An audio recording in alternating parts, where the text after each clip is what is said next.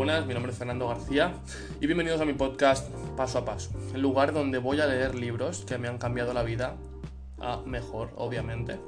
Pero no van a ser libros como muchos otros podcasts que habéis visto por ahí, que son libros del tirón, sino que van a ser capítulo a capítulo. Libros, por ejemplo, como Piense y hágase rico de Napoleon Hill, Poder sin límites de Anthony Robbins. Estos tipos de este, este estilo de libros, perdón, van a ser los que voy a leer aquí. Y como he dicho, van a ser capítulo a capítulo. Voy a hacerlo básicamente como si me lo estuviera leyendo a mí mismo, porque como ya digo, a mí me cuesta mucho leer, prefiero escuchar un audiolibro. Con lo cual, un, día un capítulo, otro día otro capítulo y otro día otro capítulo. Vamos a intentar hacer una rutina diaria de un capítulo al día para conseguir mantener una formación constante, tanto yo como vosotros. Así que sin más, bienvenidos a Paso a Paso, el podcast de Fernando García.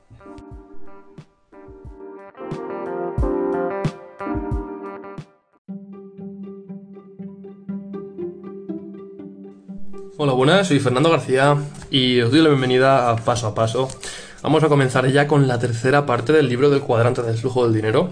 Hemos terminado ya dos partes muy interesantes y espero que os hayan aportado mucho conocimiento porque se han hablado cosas bastante, bastante interesantes que mucha gente, por no decir toda la gente, debería saber. Con lo cual, sin decir nada más, la tercera parte se titula Cómo convertirse en un DEI exitoso. Y el capítulo que empieza es el capítulo 10 episodio 11 del podcast, se titula Vaya pasito a pasito. Fíjate tú como el podcast paso a paso. Así que sin nada más que decir, vamos a comenzar. La mayoría de nosotros hemos escuchado el dicho, un viaje de mil kilómetros comienza con un simple paso. Me gustaría modificar esa afirmación ligeramente. En vez de eso diría, un viaje de mil kilómetros comienza con un pequeño pasito. Hago énfasis en esto porque he visto a demasiada gente tratar de dar un gran salto adelante, en vez de ir pasito a pasito. Todos hemos visto personas que tienen muy mala condición física y que repentinamente deciden perder 10 kilogramos y ponerse en forma. Comienzan con una dieta, tremenda, van al gimnasio dos horas diarias y luego corren 10 kilómetros. Eso quizá durante una semana. Pierden unos cuantos kilogramos y luego el dolor, el aburrimiento y el hambre comienzan a causar estragos en su voluntad y en su determinación. A la tercera semana, sus viejos hábitos de comer demasiado, no hacer ejercicio y ver la televisión vuelven a apoderarse de ellos. En vez de dar un gran salto adelante, recomiendo dar un pequeño pasito hacia adelante. El éxito financiero de largo plazo no se mide por lo amplia que sea tu zancada. El éxito financiero de largo plazo se mide en el número de pasos, en qué, en qué dirección se mueve usted y en el número de años. En realidad, esa es la fórmula para el éxito o para el fracaso en cualquier empresa. En lo que se refiere al dinero, he visto a muchas personas, incluyéndome, que tratan de hacer mucho con muy poco y luego fracasan y se queman. Es difícil dar un pequeño pasito hacia adelante, cuando lo que necesita primero es una escalera para salir del hoyo financiero, que usted mismo cavó. Esta sección del libro describe siete pasos para guiarlo en su camino hacia el lado derecho del cuadrante. Con la guía de mi padre rico comencé a trabajar y a actuar en función de esos siete pasos desde los nueve años. Continuaré siguiéndolos durante el que, eh, durante el que me queda de vida, perdón. Le advierto antes de que lea los siete pasos porque para algunas personas la tarea puede parecer abrumadora y lo será si usted trata de hacerlo todo en una semana. Así que por favor comience dando pequeños pasitos. Todos hemos escuchado el refrán Roma no se construyó en un día. El dicho que utilizo siempre, que me siento abrumado por todo lo que tengo que aprender, es ¿cómo se come usted un elefante? La respuesta es mordisco a mordisco. Y esa es la manera en que le recomiendo que proceda si descubre que se siente incluso ligeramente abrumado por todo lo que usted podría tener que aprender con el fin de realizar el cambio del lado de E y A al lado de D e I. Por favor, sea amable consigo mismo y considere que la transición es más que un aprendizaje mental. El proceso también implica un aprendizaje emocional. Después de que pueda dar pequeños pasitos durante seis meses a un año, estará listo para el siguiente refrán, que es, usted tiene que aprender a caminar antes de que pueda correr. En otras palabras, usted va a dar, va de dar pequeños pasitos a caminar y de allí a correr. Ese es el camino que recomiendo. Si no le gusta ese camino, entonces puede hacer lo que hacen millones de personas que quieren volverse ricas de la manera más fácil y rápida, que consiste en comprar un décimo de lotería quién sabe, podría ser su día de suerte. Para mí, una de las razones principales por las que los E y los A tienen dificultades para pasar al lado D o al lado I es porque tienen mucho temor a cometer errores. A, menudo dicen, tengo miedo a fracasar, o bien, necesito más información, o ¿puede usted recomendarme otro libro? Su miedo y sus dudas sobre ellos mismos son primordialmente lo que les mantiene atrapados en su cuadrante. Por favor, no tome su tiempo para leer los siete pasos y completar los pasos de acción al final de cada paso. Para la mayoría de las personas eso es suficiente, como un pequeño pasito, para moverse en la dirección al lado de D e I. Tan solo al realizar estos siete pasos de acción le abrirán nuevos mundos de posibilidad y de cambio. Entonces solo manténgase dando pequeños pasitos. El lema de Nike solo hazlo, lo dice mejor. Desafortunadamente nuestras escuelas también dicen, no cometas errores. Millones de personas muy educadas que desean actuar están paralizadas por su miedo emocional a cometer errores. Una de las lecciones más importantes que he aprendido como maestro es que el verdadero aprendizaje requiere de un aprendizaje mental, emocional y físico. Esa es la razón por la que actuar es mejor que no hacerlo. Si usted actúa y comete un error, al menos habrá aprendido algo, ya sea mental, emocional o físicamente. Una persona que busca sin cesar la respuesta correcta es frecuentemente afectada por la enfermedad conocida como la parálisis del análisis, que parece afectar a muchas personas educadas. En última instancia, la manera en la que aprendemos es al cometer errores. Aprendemos a caminar y andar en bicicleta, cayéndonos. Las personas que no se deciden actuar por miedo a cometer errores pueden ser inteligentes, pero tienen impedimentos físicos y emocionales. Existe un estudio realizado hace muchos años sobre los pobres y ricos de alrededor del mundo. El estudio quería averiguar cuánta gente que nació en la pobreza eventualmente se enriqueció. El estudio descubrió que esas personas, sin importar en qué país vivían, poseían tres cualidades mantenían un plan y una visión a largo plazo, creían en retrasar la gratificación o recompensa y utilizaban el poder del interés compuesto a su favor. El estudio descubrió que esas personas pensaron y planificaron a largo plazo y sabían que en última instancia lograrían el éxito financiero al mantener un sueño o una visión. Esas personas estaban dispuestas a realizar sacrificios a corto plazo para obtener el éxito a largo plazo, la base de retrasar la gratificación. Albert Einstein estaba asombrado por la manera en que el dinero podía multiplicarse simplemente por el poder del interés compuesto. Él consideraba que el interés compuesto del dinero era uno de los inventos más sorprendentes del ser humano. El estudio consideró el concepto del interés compuesto en un nivel más allá del dinero. Reforzó la idea de los pequeños pasitos porque cada pasito en el aprendizaje se acumula en los anteriores con el transcurso de los años. Las personas que no han dado pasos en lo absoluto no tuvieron la ventaja de la acumulación ampliada del conocimiento y la experiencia. El estudio también descubrió qué causaba que la gente fuera de la riqueza a la, a la pobreza. Perdón. Existen muchas familias ricas que han perdido la mayor parte de su riqueza después de solo tres generaciones. No es sorprendente que el estudio descubriera que esas personas poseían las tres siguientes características. Poseían una visión a corto plazo, tenían el deseo de la gratificación instantánea y abusaban del poder del interés compuesto. Actualmente conozco personas que están frustradas conmigo porque desean que les diga cómo ganar dinero hoy mismo. No les gusta la idea de pensar a largo plazo. Muchas buscan desesperadamente respuestas a corto plazo porque tienen problemas de dinero que deben ser resueltos hoy. Problemas de dinero como deuda de consumo y falta de inversiones causados por su incontrolable deseo de obtener gratificación instantánea. Tienen la idea del come, bebe y sé feliz mientras eres joven. Esto abusa del poder del interés compuesto que conduce a la deuda a largo plazo, en vez de la riqueza a largo plazo. Esas personas desean una respuesta inmediata y quieren que les diga qué hacer, en vez de escuchar quiénes deben ser con el fin de hacer lo que necesitan para adquirir una gran riqueza. Desean respuestas a corto plazo a un problema de largo plazo. En otras palabras, demasiadas personas están atrapadas en la filosofía de la vida de vuélvete rico rápido. A esas personas les deseo suerte, porque eso es lo que necesitarán. La mayoría de nosotros ha escuchado que las personas que escriben sus metas son más exitosas que quienes no lo hacen. Existe un maestro llamado Raymond Aron de Ontario, Canadá, que tiene seminarios y cintas sobre temas como las ventas, la fijación de metas, la manera de duplicar tu ingreso y cómo ser mejor trabajador en una red. Aunque esos son temas que mucha gente enseña, recomiendo su trabajo porque tiene algunas opiniones fascinantes sobre esos temas importantes. Opiniones que pueden ayudarle a lograr más de lo que usted desea en el mundo de los negocios y la inversión. Sobre el tema de la fijación de metas, él recomienda algo que sigue en línea con la idea de dar pequeños pasos en vez de grandes saltos hacia adelante. Recomienda tener grandes sueños y deseos a largo plazo. Sin embargo, en lo que se refiere a fijación de metas, en vez de tratar de ser una persona de, logros extraordinarios, recomienda ser una persona de logros modestos. En otras palabras, dar pequeños pasitos. Por ejemplo, si deseo tener un cuerpo bello, en vez de tratar de dar un gran salto adelante, él me recomienda buscar logros modestos al hacer menos de lo que usted desea hacer. En vez de ir al gimnasio una hora, comprométase a ir durante 20 minutos. En otras palabras, fije una meta modesta y oblíguese a cumplir con ella. El, el resultado será que en vez de estar abrumado se sentirá aliviado. Al sentirse aliviado se encontrará con ilusión para ir al gimnasio o para cualquier otra cosa que necesite hacer o cambiar en su vida. Lo extraño es que consigue lograr cosas hoy al tratar de obtener logros modestos en vez de mantenerse para obtener logros extraordinarios. En resumen, sueñe usted grandes y atrevidos sueños y luego obtenga logros modestos cada día. En otras palabras, pequeños pasitos en vez de grandes saltos sobre el precipicio. Fije metas que sea posible alcanzar y que al lograrlas le proporcionen un refuerzo positivo que le ayuda a mantenerse en el camino hacia la gran meta. Un ejemplo de la manera en que obtengo logros modestos es que me he fijado una meta por escrito, de escuchar dos CDs a la semana. Puedo escuchar el mismo CD dos o más veces si es bueno, pero aún así cuenta en la relación con mi meta de oír dos CDs a la semana. Mi esposa y yo también tenemos una meta escrita de, acudir al menos a dos seminarios al año sobre temas relacionados con los cuadrantes de EI. Vamos de vacaciones con personas que son expertas en temas que se encuentran en los cuadrantes de EI. Nuevamente aprendemos mucho mientras jugamos, descansamos y salimos a cenar. Estas son formas de obtener logros modestos y sin embargo seguir avanzando hacia los grandes sueños. Agradezco a Raymond Aaron y a su CD sobre fijación de metas por ayudarme a lograr más con mucho menos estrés. Ahora, siga leyendo y recuerde soñar a lo grande, pensar a largo plazo, obtener logros modestos de manera cotidiana y dar pequeños pasitos. Esa es la clave para el éxito a largo plazo y la clave para pasar del lado izquierdo al lado derecho del flujo del dinero. A menudo he citado, las reglas han cambiado. Cuando la gente escucha esas palabras, asiente y dice, sí, las reglas han cambiado. Nada es igual ahora, pero a continuación se marcha y hace lo mismo que hacía antes. Cuando doy clases sobre el tema, poner en orden su vida financiera, comienzo con pedir a los estudiantes que llenen un estado financiero personal. A menudo se convierte en una experiencia que les cambia la vida. Los estados financieros son en gran medida como rayos X.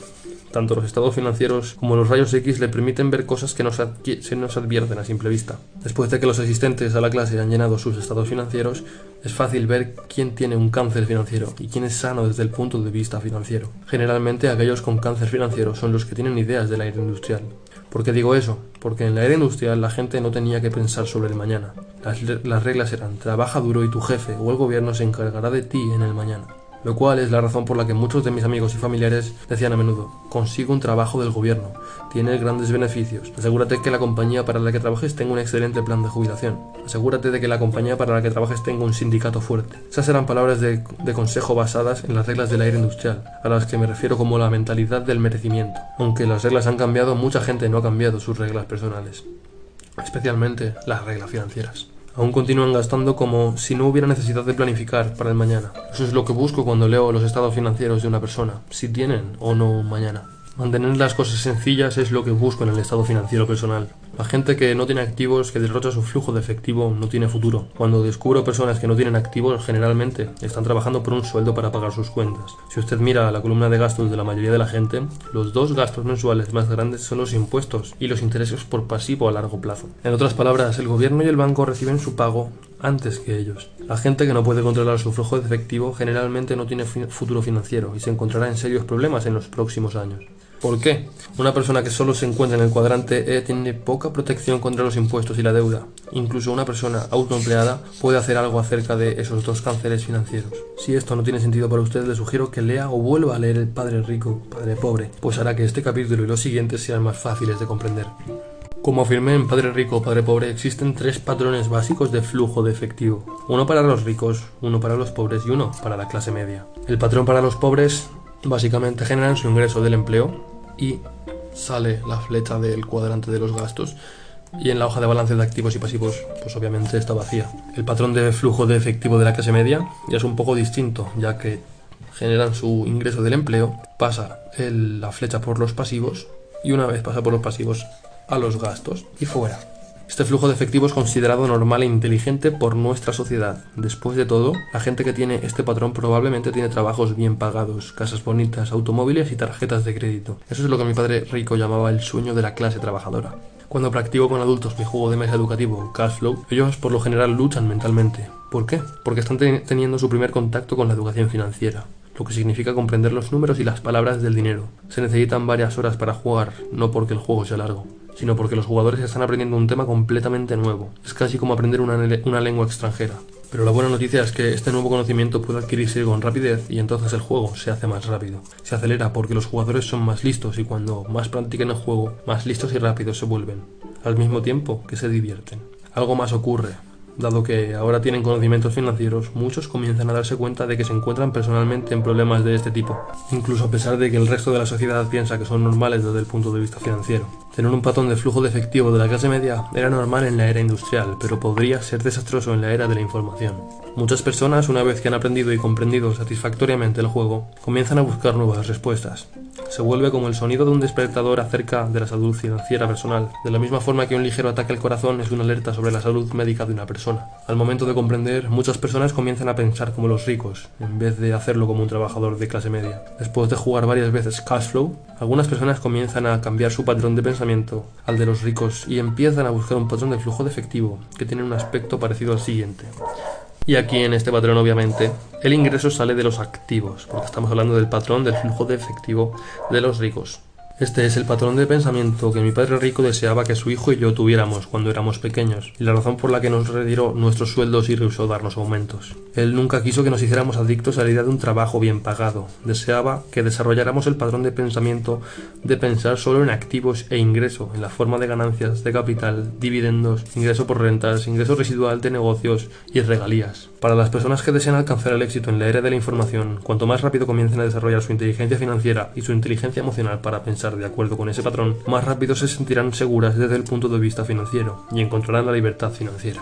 En un mundo con cada vez menos seguridad laboral, este patrón de flujo de efectivo tiene muchísimo más sentido para mí. Y para lograr este patrón, una persona necesita ver el mundo de los cuadrantes D e I, no solo desde los cuadrantes E y A. También llamo al anterior un estado financiero de la era de la información, porque el ingreso es generado de manera estricta a partir de la información y no del trabajo duro. En la era de la información, la idea del trabajo duro no significa lo mismo que en la era agrícola o en, la era industrial. En la era de la información, la gente que trabajaba más duro físicamente recibirá la menor paga. Eso ya ocurre hoy en día y ha ocurrido a lo largo de la historia. Sin embargo, actualmente cuando la gente dice no trabajes duro, trabaja de manera inteligente, no se refiere a trabajar de manera inteligente en los cuadrantes E o A. En realidad se refieren a trabajar de manera inteligente en los cuadrantes D e I. Esa es la forma de pensar de la era industrial, por, lo que la inteligencia financiera y la inteligencia emocional son vitales hoy en día y, y lo serán en el futuro.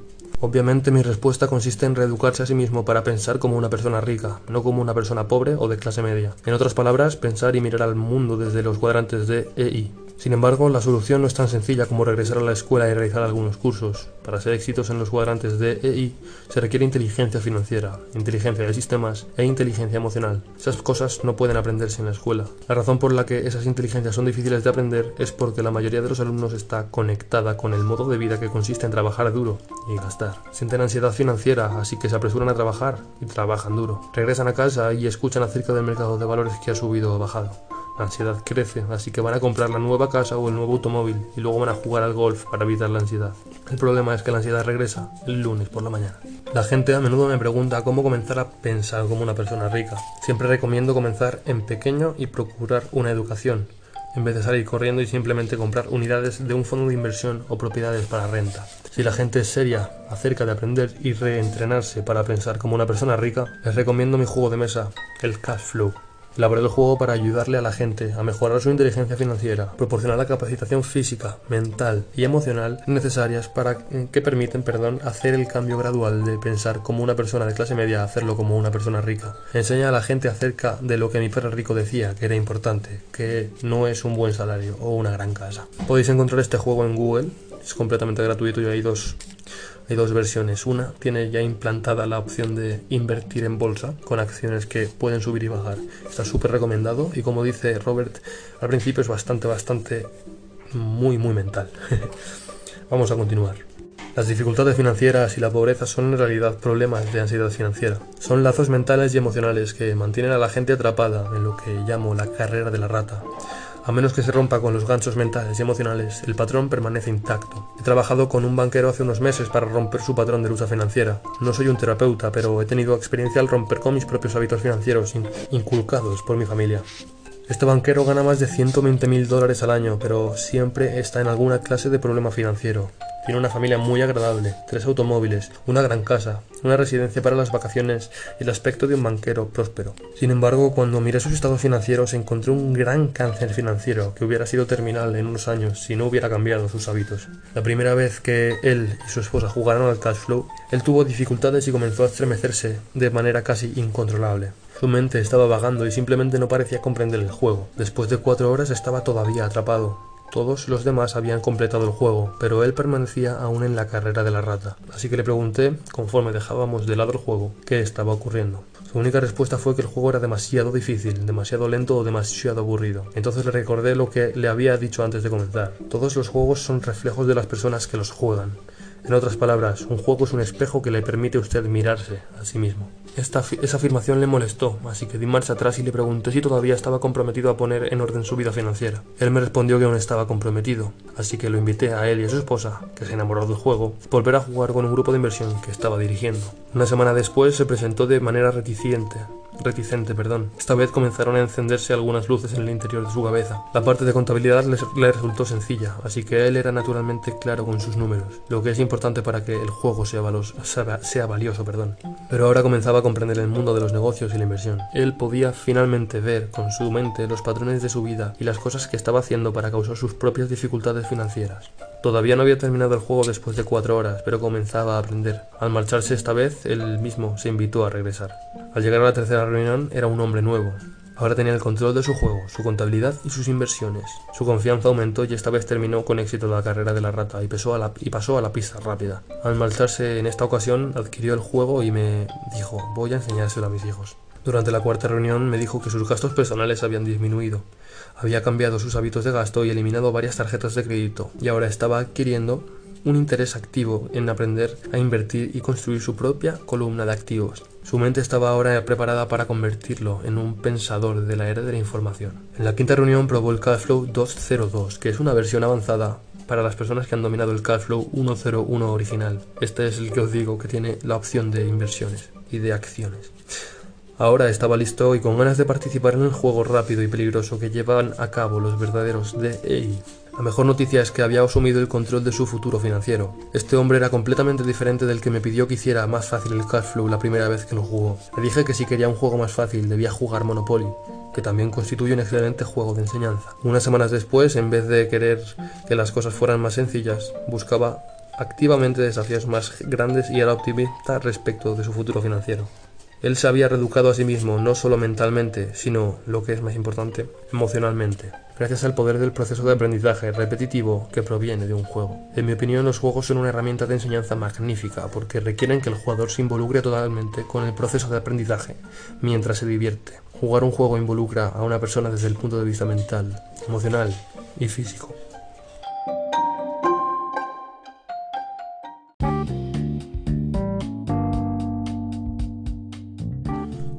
Espero que os haya aportado valor este episodio. Y sin nada más que decir, un saludo de vuestro colega Fernando.